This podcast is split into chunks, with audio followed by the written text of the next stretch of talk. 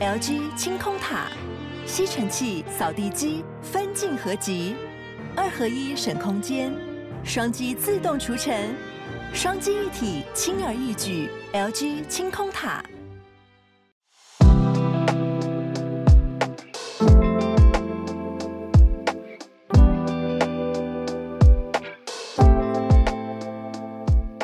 小鹿早安，大家早安。浩尔早安，大家早安。欢迎大家加入今天五月二十五号星期四的全球串联早安新闻。大家早。早，今天 live 的开播歌放的是 Under the Sea，因为一方面是呼应昨天的主题，大家没听的话要回去听；一方面是今天小美人鱼新的电影版要上映了。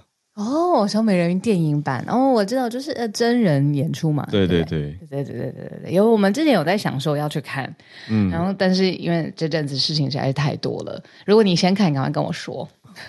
我老婆票已经订好了，所以今天就会去看。好好，哎，明天可以跟我跟我们聊啊。可以啊，可以。哎，明天我们专题，明天我们专题啊，对，那还是可以聊啊。哦，对对对，好，明天小聊一下。对，我暴雷的状况，可是剧情大家不都知道吗？有那个真人演的感觉，搞不好会让你，比如说更投入，或者是哎有点出戏，或者是哎哦，原来小美人鱼的声音是这样啊，这种的。哦，好，来明天来聊。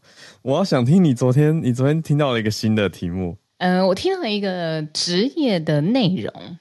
我我我现在讲到保护当事人，还有就是呃敏感的讯息，一切我们都已经先删掉了，所以大家也不要去。当事人这么嗯，我遇到了当事人，对对对对对，嗯。那时间是很久以前，因为他现在已经离开这个职位了，然后他现在投入民间的机构这样子，然后在服务啊，也很努力，很开心。那我昨天听到他很久很久以前他工作的职位，就是他要假扮总统。嗯，他到任何地方他都要假扮总统，这就是他的工作的内容。他是替身，他是替身，就是假设，比如说今天很小哦，他总统有一个行程要去呃军营里面好了，那他必须那个动线，然后呃他站在哪里讲话，然后他怎么做呃媒体的访问在哪里，他都要去，他就是那个人实体的人，他要假。不能说假扮，他就要他就是替身，他要走过这一个整个流程的排序。那这是最小的，哦，给谁看？给谁拍？给呃没有没有，这是维安的目的，没有要拍，他要确定那个动线，然后确定在画面上面啊、安全上面啊，还有各方面意义传达上面都没有问题。讲军营只是很小的一个部分，哦，比如说你想想看，以历代的总统，历代对历届的总统都要出访。嗯嗯嗯，出访的时候又是更更特别的一件事情了。他出访的时候，他不能够跟任何人说他其实现在人在哪里。在他如果离开台湾或者是离开就是台北，他都不可以跟任何人讲，因为他可能会去到比如说友邦啊，或者是任何呃总统的行程。假设随便讲华盛顿好了，他也是那个替身，他先飞过去，然后走走一套。全部的，就是总统会经过的流程，但他那个时候他没有办法跟任何人说，嗯，他在哪里，嗯，哦，就是走行程的人，是、嗯、走对，是走行程替身，然后确认所有的环节万无一失，所以他造型什么不用假扮的跟总统一样，嗯，看这个总统长得像什么样子喽，对不对？我觉得 历历届的总统一定都有，这绝对不是只有特别一任的总统才有这样子的。Oh, oh, oh, oh. 对啊，对对，很特别的一个职位。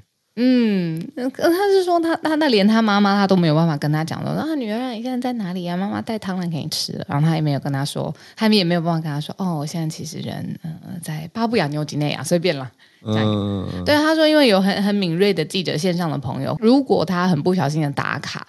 然后记者朋友知道他是、嗯、他是总统替身，那他自己、嗯、记者他就自己联想说，为什么现在总统要去巴布亚纽几内亚呢？的设计对话哦，对，很像，对，所以他过了一阵子这样子的生活，当然这是很久很久以前了啦。然后他现在投入了一个民间的机构继续努力。只是我昨天在听他的那个工作内容的时候，我觉得哇，很特殊的，真的很特殊，而且这种工作就是要离职以后才能分享。对啊，因为他说我现在终于可以说了。对啊，好好闷，好闷，真的好闷，就是不能讲的一件事，不能讲。然后呢，私人生活当然是大幅度的受到了影响。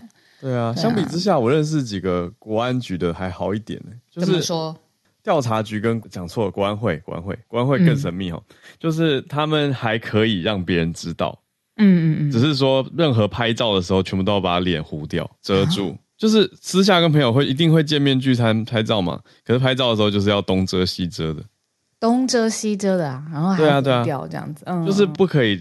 尽量不要在任何社群媒体上面公开的露脸，这是调查局跟国安会他们的一种规定。默契吗？我觉得好像，我觉得应该是规定，因为自从他们考上以后，就是见面就、嗯、就是还是可以正常聊天、见面打招呼，可是不可以有照片的公开露出。嗯嗯，对啊，所以比我觉得比起来。你刚刚讲这个总统替身更闷一点，他甚至人家问你说：“ 哎、欸，你现在在哪里高就？你现在忙什么？”我不能说。畜牧业，就是要讲一个假的啊，就一定要 对啊，一定要讲一个假，你不能就说哦，我在调查局，所以要低调一点说，就、对那个那个字还能讲，那还能讲，对，所以我觉得嗯，辛苦他了，辛苦他，好特别哦，辛苦他。我跟你，但是模糊不能讲，有一种很讨厌。就是完全不是辛苦，就是呃，humble brag。嗯，之前有一阵子，就是非常大的科技公司，不是他们的高层都非常那个年薪都吓死人，超过认知边界嘛。对。那如果碰到在社交场合碰到他们，问他说：“哎，那你在哪里高就哪里服务啊？”哦、然后他们就会用那种比较特别的眼神，然后露出光芒，然后但是就说：“嗯，就是你知道吗？一般科技公司对科技。” 最保守的，妈的，回去再看那个对照名单的时候，他什么什么高管，什么年收入，我 生气。Humble brag，对，我们我们在说的是妈的多重宇宙，这样。哦，对对对对对，因为太震惊了。对，要对比一下不一样的那个 multiverse，就发现哇，我原来是这个宇宙。对哦，这个科技公司啊。太有趣了，对啊，所以这个大家聊工作的方式跟什么能讲，什么不能讲，真的很有趣。因为每个职业一定还是有一些你说机密嘛，嗯嗯嗯。那在社交场合会不会不小心讲太多？这就是很有趣了。谢谢小鹿，让大家多认识一个很特别的职位。对呀，总统医生。你跟聊天室说他是专业彩排人员，有一点像。然后你们说英国女王有哦，应该有吧？嗯，酷。就是有的话不意外，嗯、对。可是这种职位应该也不会有人去可以公开他或者拍他的纪录片。可是很久很久以后吧，真的得。但你你看，就算你这样子社交场合遇到轻松聊，我觉得还好。对，嗯、对，可是如果之后有人去拍纪录片的话，我觉得好像会揭露到太多的细节。太多了，对啊，太多。对啊，因为很多 protocol 就算换了人去当，还是会延续，所以有可能被人家有心人士掌握或追踪。要小心细节。对啊，对啊，所以真的是哎、欸，很好玩。好来，嗯、我们来盘点今天的新闻主题。今天的四个新闻主题也不能说也很好玩，而是反正每天的国际新闻都很像在追踪新的国际上的重大事件一样。呃，我们就来国际事件追剧吧。好，今天的第一题是习近平跟俄罗斯的总理会面啊，不是跟总统普丁见面。所以跟总理见面的意思是什么呢？两个人又谈了什么呢？好，那中俄的关系发展也用第一题来带给大家。好，我们第二题则是美国这边的重大消息。现在美国大家也知道，台湾明年要选总统嘛，美国明年也是啊，美国是明年底。那现在党内初选，DeSantis 就是我们讲过佛罗里达州的州长啊，Ron DeSantis。他接受马斯克访问直播的时候讲出来这件事，嗯、他正式宣布要角逐明年的共和党总统提名，所以就是党内 PK 的状态，嗯嗯、没错。那第三题则是英国这边关于移民的规定收紧、更严格的消息哦。嗯、外籍生现在如果要携家带眷的过去，门槛又拉高了，嗯，要限缩名额来改善吗？或者说调整现在英国国内整体的情况？最后一题则是现代奴役，就是 modern day slavery 的情况，经过一个调查报道，发现更加的恶化了。好，那我们就一题一题来跟大家讲了。先从习近平，他不是跟普丁，而是跟俄罗斯的总理见面。嗯这个总理的名字呢，大家可以有个印象，叫米舒斯金。当然这是翻译名啦，但是他跟普丁之间的关系是什么呢？简一句话来说，就是非常亲近，而且他的职位是由普丁提名的。他是总统普丁提名担任俄罗斯总理，然后他过去是经济学家出身，然后在政坛里面的。呃服务的历练呢，就是担任俄罗斯联邦的税务局的局长。那他后来在二零二零年的时候受到普丁的提名担任总理的角色。那他现在以总理的身份，就是跟习近平互相的来见面，见面就拉拢了中俄之间的关系。其实也不是说见面之后才拉拢，就是说更确定双方要一心一意的发展。这件事情讲的非常直白。为什么说呢？因为他们有一个共同的敌人啦，其实就是。讲穿了，最大范围的就是所谓西方势力或西方集体维护全球主导地位的这个压力。那现在中俄认为说，他们应该更加深彼此之间的联系，包括各种方面的。呃，习近平又丢出了一带一路，希望就是可以双方在一带一路的基础上面有更紧密的发展。然后，呃，中方跟俄方的问题有说，彼此核心利益上面要坚定的支持，不论是呃彼此之间的双边贸易，甚至是两。呃，两强联手在国际舞台上面，包括在联合国、在上海合作组织、金砖国家好久没有听到的 BRICS，还有二十国集团 G20，就是扩大的、辐散出来的 G20。他说，在这些舞台上面都要加强协作。哦，这个很可怕。嗯、那最后有说，嗯、呃，俄罗斯跟中国会坚决抵制，就是西方的危险企图。哦，就是怕，就是主导地位，还有破坏中国跟俄罗斯领土啊、安全完整的各种危险企图。那所有的口径其实都是高度的团结，然后向着中俄未来的叫紧密的合作关系发展。这是这一次他们两个人互相见面之后最大的成果，要坚定的坚持彼此的核心利益。对啊，而且我查了一下，他们其实三月才见过面。哦，好密集耶！嗯，很密集，非常密集。嗯、那你刚讲到的这几个盘点出来的组织啊，就是中俄双方说要继续有核心利益合作的当中，我观察到、听到一个最不熟悉的是叫上海合作组织。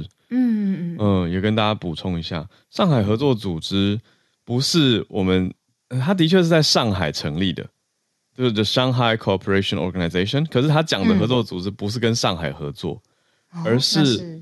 所谓上海五国，一九九六年就就成立了一个上海五国。那后来二零零一年转成这个上海合作组织，他们的简称不叫上海组织，简称上合。嗯，只有中国、哈萨克、吉尔吉斯、俄罗斯、塔吉克跟乌兹别克这五个国家组在一起，所以有点像是呼应我们前几天有选题选到的中亚峰会的中亚，只是中亚峰会没有包括俄罗斯，但是上合组织是有跟俄罗斯。一起的，那很特别嘛，嗯、就是选用上海当做一个组织的名称命名，等于用中国城市的名称。嗯、可是它要确保的是国家的北边，中国的北边跟西北边，嗯嗯的安全合作机制。听你这样说，我觉得好像脑袋中的地图变得越来越区块化。就是我们前天、嗯、昨天才呃盘点，就是想看那一头要在它的就最。嗯，弱势的这个东边加强驻兵，然后加强它的联系，嗯、然后另外一头中俄之间，你说它的政策也好，外交上面的关系也好，也要笼络，就是跟地缘啊、呃、所有相关的，因为它的政策一致性是很明显的。因为今天是二十五号嘛，两天之前，中国国务院总理李强他也有在一个中俄商务论坛上面说，中国愿意跟俄罗斯进一步的扩大经贸往来，就是再次提到“一带一路”。不希望就是互相有很好的合作，嗯，对啊，所以这个呃 message loud and clear，嗯，你讲的没错，就它跟地理位置真的是非常有关联，因为上合组织除了这几个主要的成员国以外，新的成员国也都是在偏向你说中亚跟南亚有这样子，等于是俄罗斯往南的直线延伸啊，所以有包括到印度，还有巴基斯坦，也都在这个上合组织当中。对啊，所以从这一题延伸出去，我们讲回来，习近平跟俄国的总理，他们这也是一种欧亚联盟或者是一带一路的延续，我觉得就是昭然若揭的一个明显的外交举措，是我们今天的第一个题目。嗯嗯。中俄嘛之间的更加的紧密联系，对于现在整个世界上面的权力的分布啊、平衡啊的一个背景的一条非常重要的线索。嗯嗯，对，我觉得你接的很好，就是从北约昨天那一题啊往东边去防守，那现在中俄之间啊，往中亚去防守，对啊。的这种串联，嗯，好，就看到了很明显的角力，那是接连着两天的。那我们来到第二题了，现在转往美国来一个大消息，重磅，就是一直在对一直在大家在酝酿在观望的啊，DeSantis 终于宣布他正式要参加共和党的总统参选，嗯，而且他已经。递交了所有需要总统大选的文件，他递交的单位呢是美国联邦选举委员会，叫 Federal Election Commission。那大家知道他过去的这个小档案吗？比如说，我们现在的范围是在讲说共和党里面的哦，所以他所有的这个主张其实都是蛮共和党的。例如说，他过去嗯，他是哈佛法学呃博士，然后呢担任，当然就是从二零一九年开始担任佛罗里达州的州长嘛。那他的政治上面的倾向呢，他是。他支持警察要用枪，可以用枪支，而且要放宽枪支上面的管制。然后他要扩大保护生命，还有限制堕胎，就是他的知这个政治上面的知识啊、选择啊、倾向啊，其实就是共和党嘛。那他现在也是要来角逐的是党内初选，要获得党的提名，代表共和党去参加总统大选，这是他现在正式宣布他要做的事情。对，他还要反对安置没有证件的移民收容所，他不要移民进来啊！对对对，所以这三个都是我们算是持续报道呃共和党的主要偏向了。嗯，那四十四岁的他呃 DeSantis，他现在讲出了一句话，我觉得很有趣，就是他的 slogan 也算是已经出现了。嗯，呃，当时的川普是 Make America Great Again，对不对？嗯，MAGA，嗯。那现在他的是 Lead Our Great American Comeback，所以关键字有重复这个 Great 哦，可是他这次用的是用 Great American Comeback，等于它是一个形容词配名词的 American Comeback，嗯，美国的东山再起。American Comeback，嗯，对，等于带出了一个新的词汇。那它很大写 Great American Comeback，GAC 的大写。所以变成是一个新的词汇，是他要造势带起来的，就是伟大的美国重新崛起，而且还要在这个重新崛起过程当中当这个领导主，这样。是的，是的，嗯，那他在蛮有力的，嗯，嗯，对啊，他在党内当然呼声是非常高的。那现在正式把消息放出来以后，现在大家还在看他的最大对手，似乎还是川普。对，因为像路透社、伊普所这种就是民调机构有去看说，哎，现在在共和党初选当中呼声最高的到底是谁？嗯、就是川普还是蛮领先的，但是因为当时那个时候三十他没有公布嘛，对不对？对，那现在就是川普已经公布了吧？一阵、啊、一阵子，对，他是 The Santis 现在公布了。The Santis 对对对对对，The Santis 现在正式公布，然后那。这个提名战其实也可以杀得你死我活，那也有可能提名战杀完之后决定说，哎、嗯，我吸你吸手，我们一起打更大的选战，因为现在这个拜登就是这个样子嘛。是，所以呢，嗯，有人有媒体的称号封给迪尚特，就是我们讲的 DeSantis 是什么呢？是保守派的新宠儿，就是有一种比较，嗯、因为年轻比川普年轻很多，那有一种新兴的势力，或是在党内的新的一个。你要讲派系嘛，直接一点也是这个概念，就是崛起了嘛。但是现在党内的嗯气势还是分成说，哎，有一些人很挺川普，有一些人是觉得要保迪尚特。嗯嗯。但是那迪尚特他跟川普有什么共同的延续或政策要讲的话呢？嗯，就是迪尚特他也提过说要维持台海的现状。嗯嗯，那主张对，那主张说美国跟日本一起来团结，贺阻中国犯台。嗯嗯，所以这个至少在对外说法上是延续跟一样的。嗯嗯。哦，那如果我飞快一点啊，就是假设说他正式，嗯、这是假设我想象的，正式好共和党提名他，他对上的就是嗯、呃、拜登嘛，登。因为拜登八十岁高龄 versus 四十四岁，DeSantis 是四十四岁，没错，对啊，哇，这个画面，嗯嗯。嗯，我刚刚在想这一题。不过你讲那个台海很重要啊，嗯、就是至少就是我们知道这样子，假设共和党提名他，那他的政策跟对台湾之间的想法是什么？嗯，对啊，那他这个说法从何而来呢？是他三月的时候，Fox Nation 就是福斯国家网的记者有采访他，专访他，那就问了他说，中国如果真的入侵台湾会如何？那他就说，这就会是一个侵略啊。那那。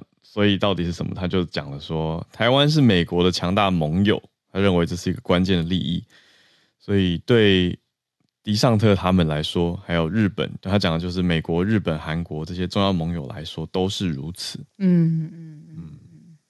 好，那他他后来也持续有接受不同媒体的访问啊，就是因为台湾现在在国际媒体上真的是一个热题。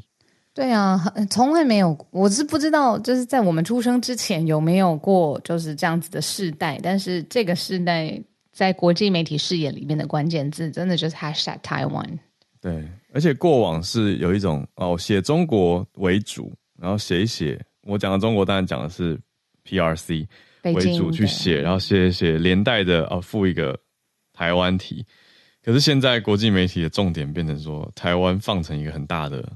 焦点，那、啊、这个我们明天专题也有跟 Emily 聊到，嗯嗯，对，大家可以来期待一下，就是台湾现在那台湾对外怎么发声的角度有没有变？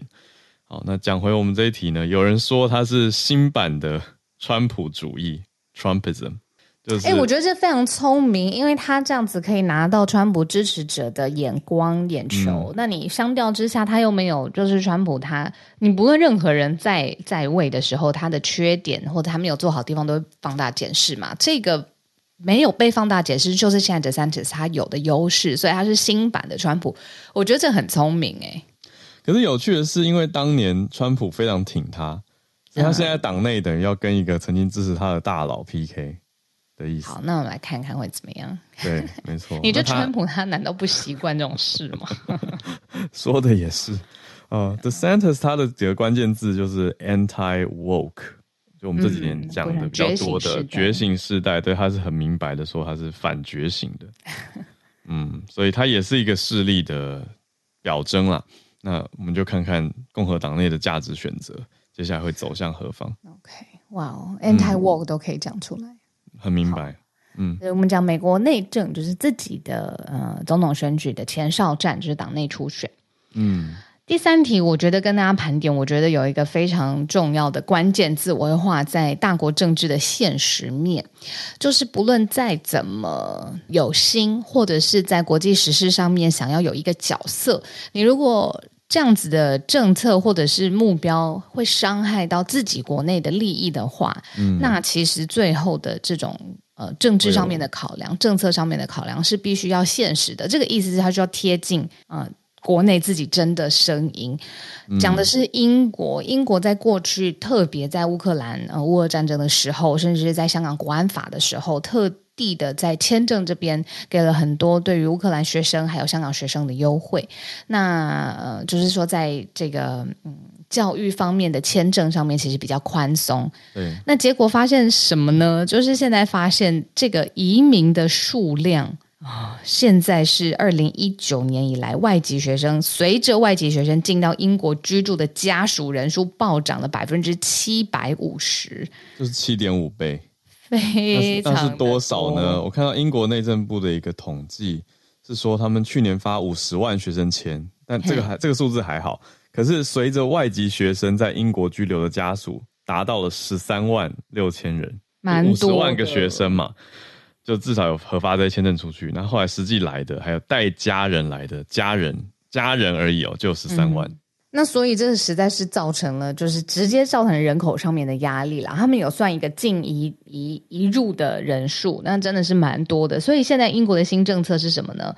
就是非常非常的缩限了。除了你到英国就读博士学程，或者是研究所型导向的硕士学程，这些少数的是例外。哦、外籍学生都研究对学位高阶的学术，嗯、只要是外籍学生都没有办法再帮家属申请居留签证了。嗯，等于限缩了外籍合可的人能够带来的人数。对，那另外还有一个跟就业有关的，现在在英国外籍学生都不能够在学的期间申请转换签为工作签，除非你完成学业。哦，哦，变严格了。对呀，啊，嗯，因为大部分去留学的人会会考虑要留下来，在当地工作一段时间，可能再返回母国嘛。可是现在这样的规定改动以后。你留学生不可以申请转换签证变工作签，你的工作机会相对变少，你留下来的机会也变得比较挑战一些。嗯，所以这个就是英国现在，呃，我觉得也很重要。不论是你现在在规划，或者自己，或者是家中的亲戚、小朋友想要规划以后在英国就学，或者是受训、受学术上面的训练，这个政策是有改变的，所以跟大家分享。直接影响。对，还有一个关键说，英国政府也宣布说要加强去确认学生的这些留学生的财务实力。嗯，就是你的财力证明要更明白。他说要确认这些外籍学生可以照顾自己。嗯，嗯、呃，或者是包括家属，嗯、那避免一些留学中介会有不实的资料，会有假留学生，他们也要去避开这些事情，打击假留学。哎、欸，真的假留学生应该蛮蛮容易做出来的。嗯，如果用用一些假资料的话，对啊，嗯，因为留学申请毕竟不像移民申请这么的严格嘛。嗯嗯，所以这个也会是英国他们现在看重的一一大重点，就是要更加确保这真的是你的财力证明。嗯嗯，而且不是只是暂时借钱做出来的财力证明。对，没错。嗯，然后之后就是你一个人来，嗯，家属不要带进来，这样子。对，除非是非常高阶的研究人员。嗯嗯，对。那英国的移民政策是一种 points-based system，就是要算算点数、算分数的。嗯嗯，然后重点是要确保。人口的移动移入的人口是符合英国的经济跟劳动市场的需求嘛？所以它这也是持续在滚动调整。那现在新的方向就是先限缩，先收紧。那这一阵子为什么会让优惠措施也带来了很多的移民人口？那他们政府内部的整理是说，就是小路开黑体的时候讲的，乌克兰跟香港移民的优惠措施，对，是一部分原因。嗯嗯。好的，所以这是我们第三个题目，关心到英国。好，第四题今天想要跟大家分享的这个关键字，我觉得我刚刚看到的时候，我会觉得有点冲击，因为觉得有点陌生，或者是诶，在二零二三年的现在。还有这个制度或这个现象的存在嘛？就细细研究才发现，哇，不得了了，真的有，而且越来越严重。要讲的是一个指数，叫做 Global Slavery Index，是全球奴役指数。奴役这个字，哇，酷，不是很酷，是被统计出来了。就是、就是、竟然，对啊，对，二零二一年很很久很久没听到嘛，很久很久没有接触到，就是会想到那个画面是可能美国南北战争之前的。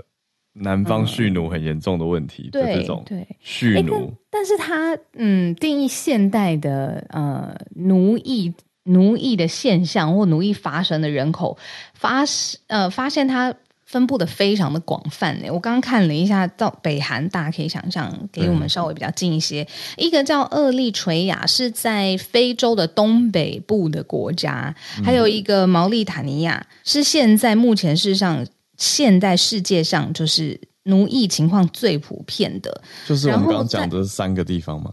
这三个地方，嗯、对。但是你如果要再扩大看的话，比如说呃，沙乌地阿拉伯，然后阿拉伯联合大公国、科威特，还有就是移工劳动权益跟奴役复合型的问题。嗯嗯，对。其实不久前我才跟一个朋友在聊，因为他就是在做现代人权研究的，那他的主题刚好就是叫做 Modern Day Slavery。所以其实就就是跟你讲的，我觉得是呼应的啦。就是现在这个词已经变叫现代奴役了，呃，就跟我们想象的以前的蓄奴是不太一样的情形。嗯，我觉得这个。是定义下来，大家比较有画面，就是说，可能以前南北战争，呃，我们会看到，呃，奴役他在农田里面工作。那现代奴役他们做什么呢？就是逼迫他们高强度的劳动，在生产电子产品啦，就是强迫性的劳动，还有什么棕榈油、太阳能面板、服饰等等的，有这种高需要风险，然后高度劳动，去强迫他们参与这些呃生产制造过程。嗯。其实就是强迫劳动，就是在国际上也常在讲，很多很多国家在指责新疆的强迫劳动情形嘛，嗯、就为什么会这么严重？因为这在呃这个观点下被视为是现代奴役啊，嗯嗯，就是把人关起来，然后逼他们做事情，要发挥产值，这就是一种现代的奴役形形态。呃，就讲的是强迫劳动，还有逼婚。逼婚到现在还有哎，而且这个统计数据算出来，强迫劳动有全球大概两千八百万人，啊、那逼婚的是有两千两百万人被逼婚，大概是快要接近一个台湾的人口。嗯，我在想说，这个逼婚可能是为了生育的目的吧，或者是结合的目的去强迫他们，然后延伸出来，从逼婚就还有呃剥削儿童，然后人口贩卖，这都算是整个奴役行为的定义。嗯，对啊，所以讲起来其实是惊叹跟感伤的吧，可以这样说。就是到了现在此时此刻，我们在这么自由的做着这个节目的今天，还是有人这么的受到现代的奴役。那算下来，北韩是最严重的哦。就是说，以这个统计数据来说，一千人里面平均有一百零四人受到奴役。嗯嗯，那另外两个就是我们相对没那么熟悉的厄立垂亚跟毛利塔尼亚。嗯嗯嗯，如果说到这几个国家当中有什么共同点，为什么他们会现在有这种现代奴役的行为正在发生在这些国家的人民身上？就发现他们的公民自由权其实是有条件的，有的时候甚至是非常非常少的，然后会。比较强权极端的统治这样子，那也可以想象嘛，就是说这种发生这种情况发生的时候，如果是在一个民主相对于民主社会的国家，它会有管道，会有相关的资讯，然后会有呃组织，它会介入。可是如果你的公民权是受到很大的有限度的呃管制的话，那这种事情可能就默默一直一直发生，也没有任何平反或平复的空间。嗯。那除了刚刚讲电子产品或是现代强迫劳动的一个嗯商品之外呢，呃，其他包括服饰、棕榈油、太阳能的面板，哦、嗯，这些都是偏向比较是再生能源的领域相关的需求也都很多，所以综合让大家知道，对，那这件事情，可是也有人用另外一个角度去看，就是说这些强迫劳动发生在的国家，虽然刚刚讲这几个都是低收入国家，嗯。可是也有人说，你看他们做的这些产品都是卖给高收入国家的需求啊，嗯，所以好像说，等于是某个角度，全球的供应链是不是才是共犯才是主要的？可是，嗯，症结，哎，对啊，是是这个角度讲的话，如果你用金钱的来往来讲的话，的确是这样子。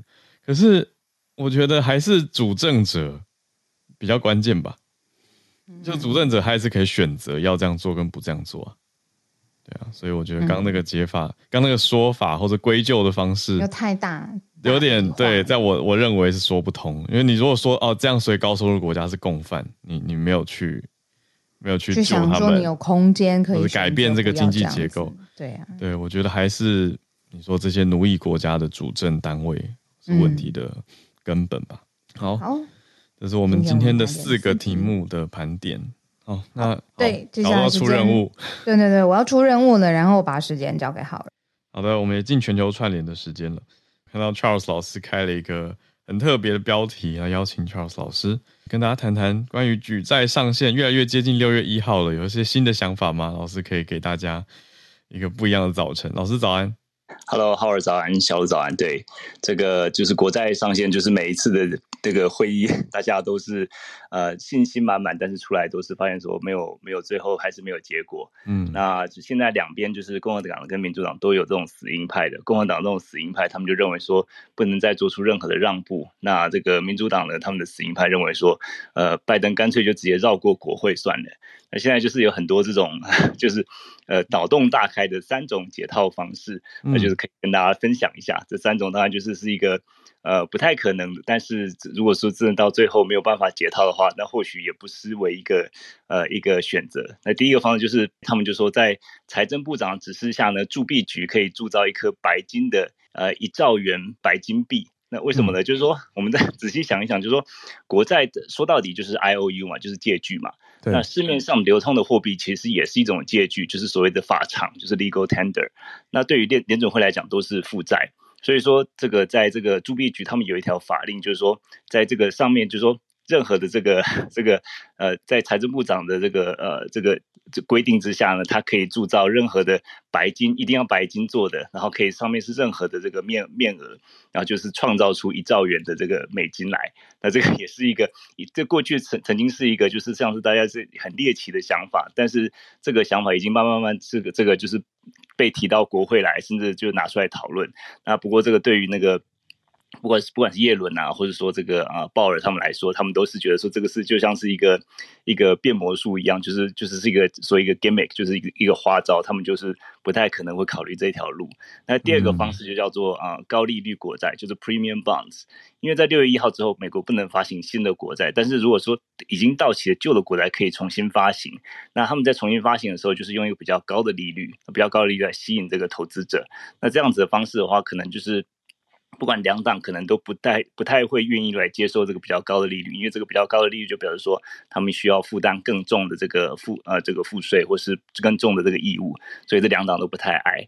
那最后一个其实是也是这三个里面都是最有可能的。那个拜登也有这样子讲，就是十四号修正案，就说如果国会未能及时提高这个呃这个这个债务上限的话，他们可以这个援引这个叫呃。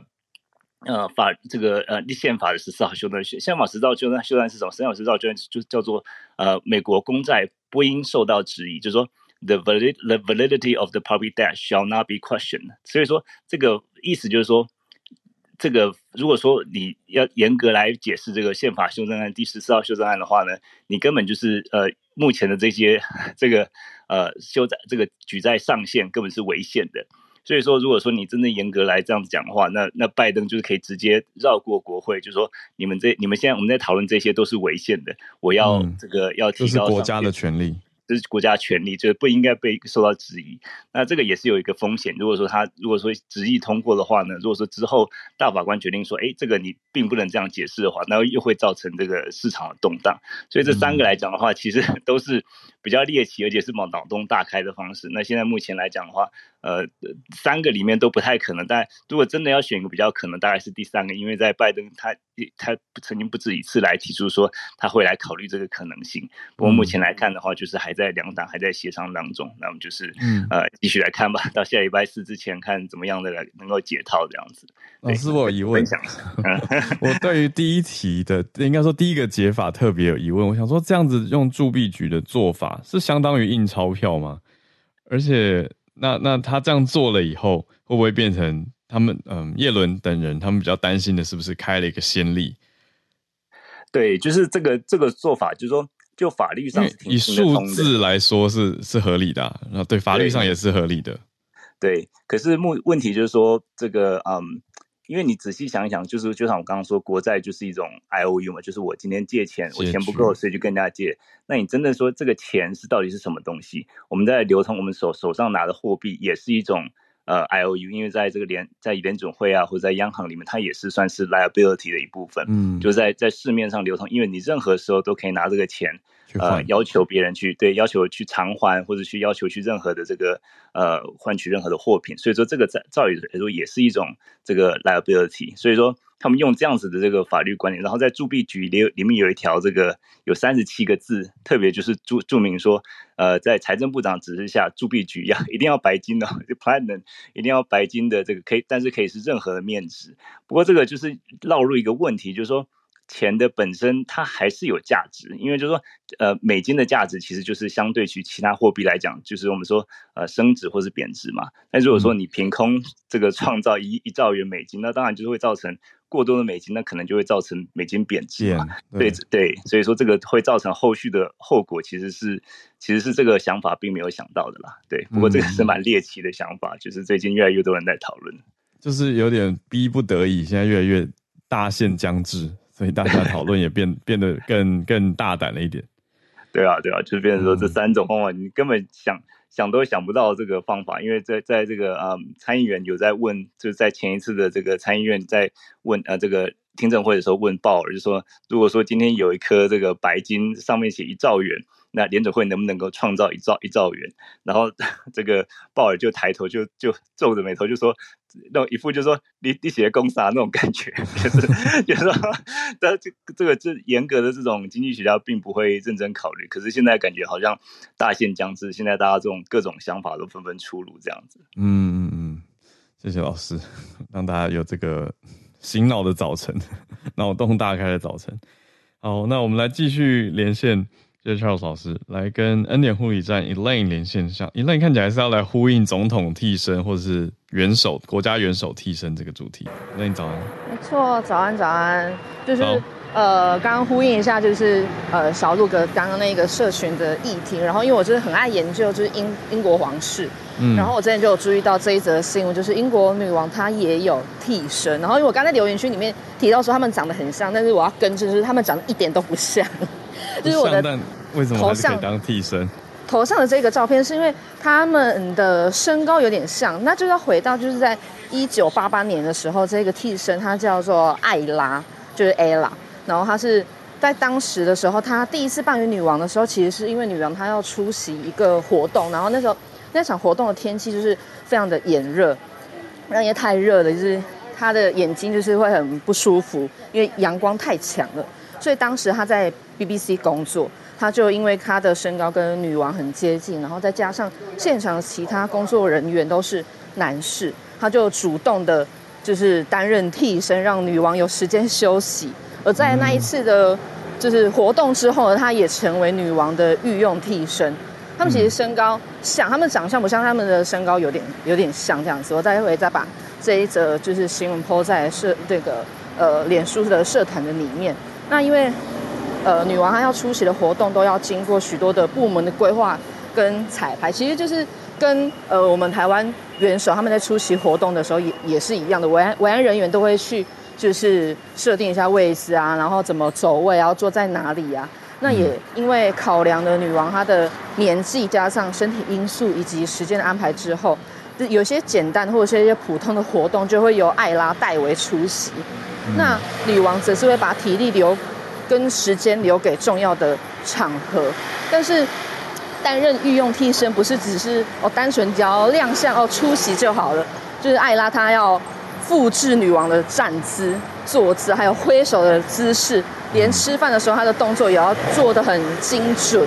但她也不会觉得很辛苦啦，就是这份工作的服装其实是要自备的。我觉得这这非常的神奇。大家可以想说，哎，那他他担任替身，他是服装是由呃英国王室提供给他的啊？其实不是，就是他要自备，然后连车车费他也要自付。我不晓得大家听下来会不会觉得说啊，英国王室怎么那么小气，就是连就是他的车费也要自付？但是他说这三十多年以来能够替女王服务是感到无比光荣的，他也觉得这一份可是是非常的呃荣耀，所以他一直其实是乐在其中的。那这是我今天的分享，谢谢。嗯，谢谢 Elaine。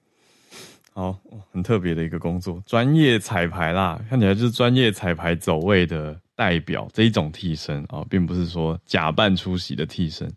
可是真的蛮惊讶，听到说工作衣服要自己准备，车费要自己付这两件事情，蛮特殊。这样还算是叫做一个工作吗？这比较像是一个 volunteer 吧，这应该是一个志工。哦，谢谢 Elaine 带来的呼呼应跟补充。那我们来继续连线到香港的听友，长期关注气候的消息，Christine。Christine 早安。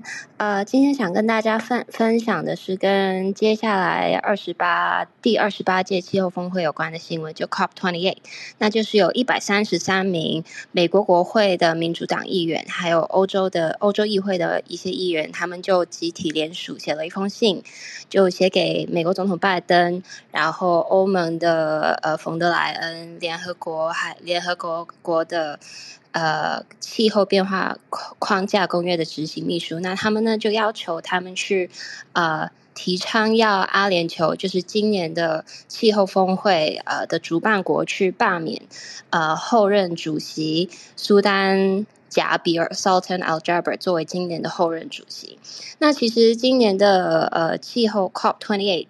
特别的地方是，它是上一次有一个石油经济主导的国家去举办这个 COP，那已经是呃二零一年二零一二年的卡塔尔。那如果大家记得话，记得的话，去年呢是在埃及举行，就 COP COP twenty seven。嗯。所以呃，那去年呃的 COP，他们提出一个争议点，就是在于呃各国是不是应该同意呃全部全部国家都应该逐逐步淘汰所有的化石燃料。然后那去年的时候，其实是有就主要是有沙特阿拉伯。中国还有埃及他们的阻挠呢，最后是没有在这一项协议上面呃达成共识的。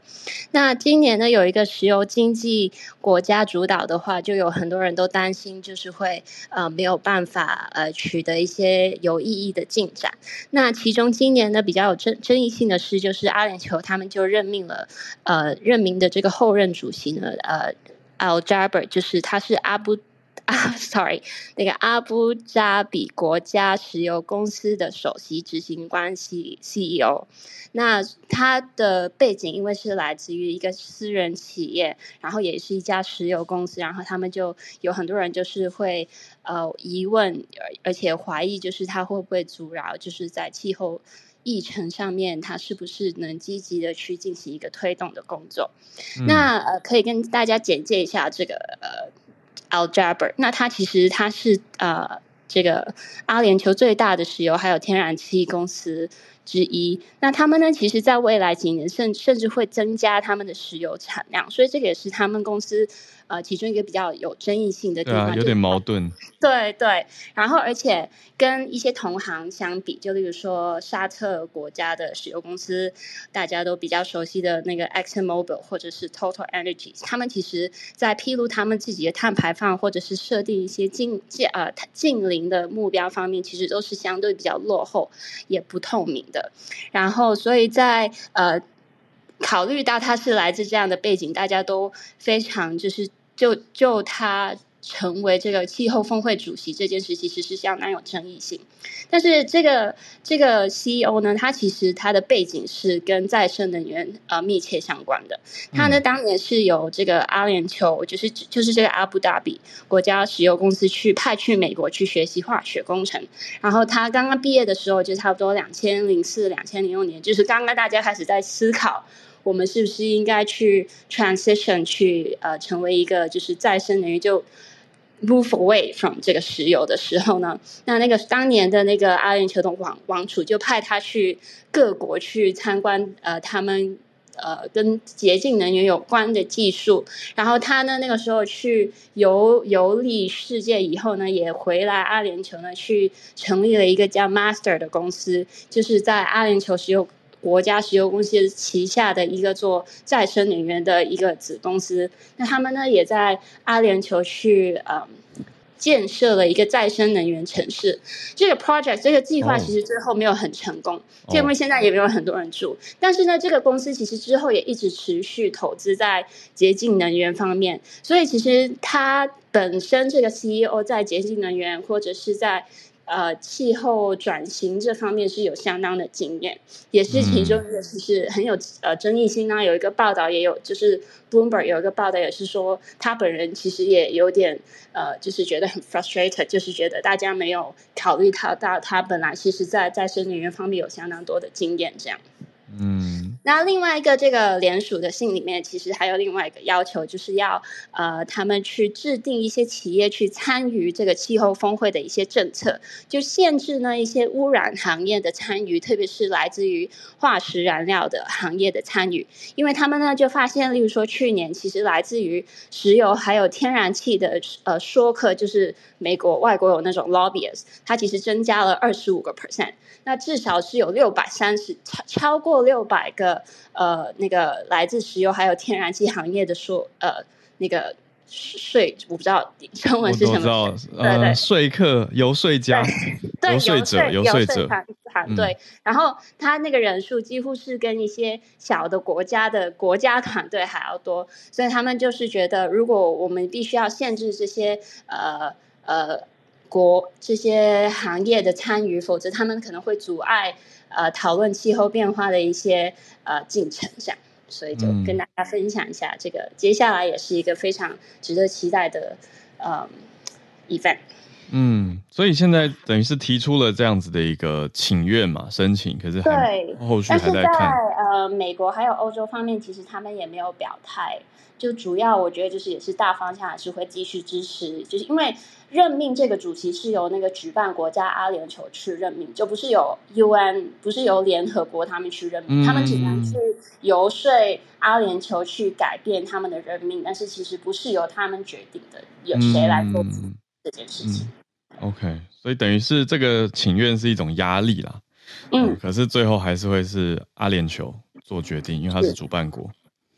好，那这个主席，我觉得是 Christine 的蛮立体的补充，让大家知道这位 Al-Jaber 他不是就是一个平板的，你说哦 CEO，石油公司 CEO，他也是再生能源方面有做过一些努力的人，所以更立体了一些，也让大家我觉得可以有一些思考吧，就是哎，那那身份上也许有点尴尬跟敏感，可是，在再生能源方面还可以做哪些东西？啊，有机会想要再多了解，我会去找找看你讲他创的那个城市。好，那我们再继续来连线今天最后的连线来宾，来跟翠翠连线一下，来跟东京翠翠连线。Hello，翠翠早安。陈浩早安。好，今天很久没有来回我的老本行清酒。对，嗯、呃，想要分享的是。日本有一个叫做全国新酒评鉴会，它其实就是，嗯，由日本他们有一个独立的行政法人叫做，嗯，酒类研究所，然后他们每年，而且他们这个每年呐、啊，其实是从明治时期，所以已经大概一一百多年间，他们每一年都会做一次所谓的新酒评鉴会，那每一个酿酒厂一间只能就是报名。用一瓶报名，不是说你可以拿一对，没有，你就是一次只能用一瓶，所以你要选出，或是你要酿出你觉得最好的一瓶来参加这个评鉴活活动就对了。那这个其实也是，嗯、呃，全日本唯一一个就是遍及全国的，就是说是让全国的酿酒厂来报名的一个比赛。那当然，这个比赛呢，它会，嗯、呃，像这一次就是有八八百多瓶入选嘛，然后最终他会先。嗯，呃，他八百多瓶报名，然后入选了两百多瓶，然后在里面选出他们觉得比较好的，我们叫做金赏这样子。那其实是在昨天早上十十点公布了这个名单，那所以一定就是一定是你知道，有些人会开心，有些人会难过。那为什么这一次呢会非常非常受到瞩目？是因为其实啊，福岛县他们到去年为止已经连残了，嗯，就是全国的清酒。嗯，就是这个新酒评鉴会连续，嗯，就是九年哦，都拿到金赏最多的一个县。嗯，所以其实今年大家就非常的就想要知道说，诶，他有没有可能拿到就是连续第十年这样子？对，因为其实拿到连续九年的，就是在这个一百多年来的历史呢，也只有福岛县有做到这样的程度。就非常可惜的是，结果公布之后发现，他今年拿到的是第五名。那第一名的话是山形县，就是那个樱桃有名的地方，还有那个藏王冰树。但是呢，其实倒过来，嗯，山形县他们也是睽违九年，又再一次拿到了。就拿到最呃得到金赏最多的县的第一名，所以在那之前，在福岛县之前一直都是三星县。对，那其实大家会想说，那这个如果说这个拿到第一名的话，就代表他们是酿酒技术最厉害的县嘛？其实也不是这样子，应该说，嗯、呃，这个新酒的品鉴会他们。我们叫这种酒叫初品酒，那初品酒它其实是有一些既定公式的，它基本上都是大吟酿呢，就是要果香比较，要香气要相对的浓郁，然后整个包是天，嗯，就是整个酒的那个平衡的美美感要非常的好。那这样子为什么要做这样子的一个怎么讲评鉴活动？是希望大家可以更钻研自己的。酿酒技术，然后呢，也借此就是让全国可以进行交流。因为这个评鉴会他们结束之后，他们是会开放给就是相关的这些业界人士去评鉴这一些他们出品的酒，这样子。对，那嗯、我会为什么要报道？还有一个原因是因为，那为什么福岛县他会这么的努力积极在做这件事情？是其实跟我之前我们一直在讲的很有关，就是因为福岛县他们在那个三一一地震后，其实。基本上找就是他们导呃福岛县内的东西都会说啊，你是核灾食品啊，不好吃或干嘛。其实像是福岛县的酒，其实也是有一个时期就说哦，你们福岛县的酒就是核灾的酒，所以我们不喝之类的。嗯，那你要重振福岛产品的名声。对，那当然一部分也是因为其实福岛在呃，就是他们在。他们福岛县有一个叫做清酒之神的一个怎么讲负责的人就对了，在他进到这个福岛县的这个团体里面的时之前，福岛县的酒就基本上也就在评价上也没有很好，甚至在清酒评酒评鉴会上，他们甚至有几每一年就是甚至有连一瓶酒得到金赏都没有过的，就是时候、嗯、对，所以其实。怎么讲？就是在这个有个清酒之神，他们被誉为清酒之神的铃木先生进去之后，就是开始改善他们环境，然后也刚好在三一一大地震之后呢，他们持续的努力，刚好是在三一大地震之后哦，他们就开始每一年就是拿到最多金赏，成为拿到最多金赏的县。那其实拿到金赏是一种荣誉，那大家会觉得说，哦，原来你的酒是被就是专家认定的，其实这样子也是带动福岛县的酒，就是嗯，怎么讲，就是购买的。购买欲望这样子，对啊，所以对于我们业界来讲，就是今年看一下，就是啊，有点感慨，没想到被三行线给拿走。对，那哎，那其实像这样子的酒啊，到后面他们都因为其实名单是直接公布在网络上，那每一间酒造也会，就即便没有入选，就是没有拿到金赏，他们也会把这个酒拿出来贩卖，说这是我们今年就是呃贩售的出品酒。那通常因为。嗯，真的真的是非常非常用心制作，那通常价钱也会稍微的贵一点。但是如果说大家来东京玩的时候，或者是因为有一些酒，基本上可能在台湾的酒商他们也有进口做贩售。如果看到写金赏的话，大家其实可以去买来喝喝看。我觉得台湾人应该会喜欢。嗯，好，那这就是我的分享，哦、谢谢。为什么台湾人会喜欢金赏？你觉得这个评审的评鉴口味跟台湾的偏好刚好很像吗？嗯，我觉得台湾人普遍喜欢。就是有香气，然后带一点甜度的东西。那而且加上，其实我们讲大吟酿的等级的酒，基本上会比较贵。那这种比较贵，不是说什么哦，它。的味道特别好，所以比较贵，是因为大吟酿啊。我顺便呼吁一下，所谓大吟酿等级的酒，那当然是它有一个规范嘛。那基本上就是我们要把米就是磨掉，剩下百分呃剩百分之五十以下的酒才可以叫做大吟酿。也就是说，如果你要做到大吟酿等级的酒，呃，同样是我们举例好，一公升的酒里面，大吟酿的酒需要花。用比较多的米，然后再加上它的发酵时间跟一般的酒比起来，的确时间比较长，所以它用的量、米的量还有时间是相对的成本比较高，所以它通常都会比较贵。那是刚好。我看到的情况就是，然后我在那个台湾的，就是酒商朋友跟我说，其实好像台湾人蛮喜欢大吟酿，就是那种香香甜甜的果香，啊、你知道吗？这是真的是台湾人会比较喜欢。那当然还有其他酒，台湾也喜欢，只是相较之下，大吟酿其实在台湾也蛮受欢迎的。嗯嗯，哦，原来如此。好，所以这个是一个清酒界的奥斯卡，全国日本的全国新酒品鉴会。谢谢翠翠带来这一则。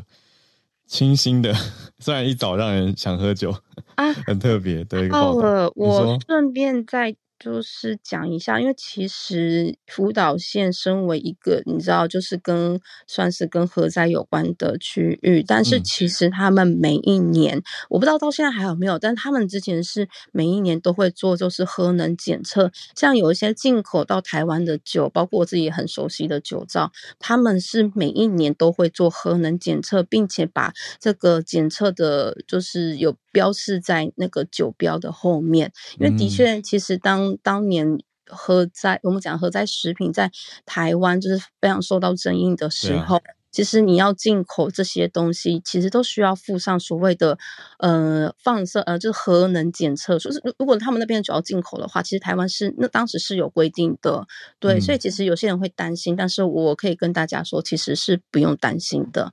嗯，稍微稍微就是补充一下。嗯嗯，谢谢翠翠。好的，那我们今天的全球串联在这边告一个段落。谢谢 Charles 老师、Elaine、Christine，还有翠翠跟大家的连线，带来的各方的知识补充、观察、观点。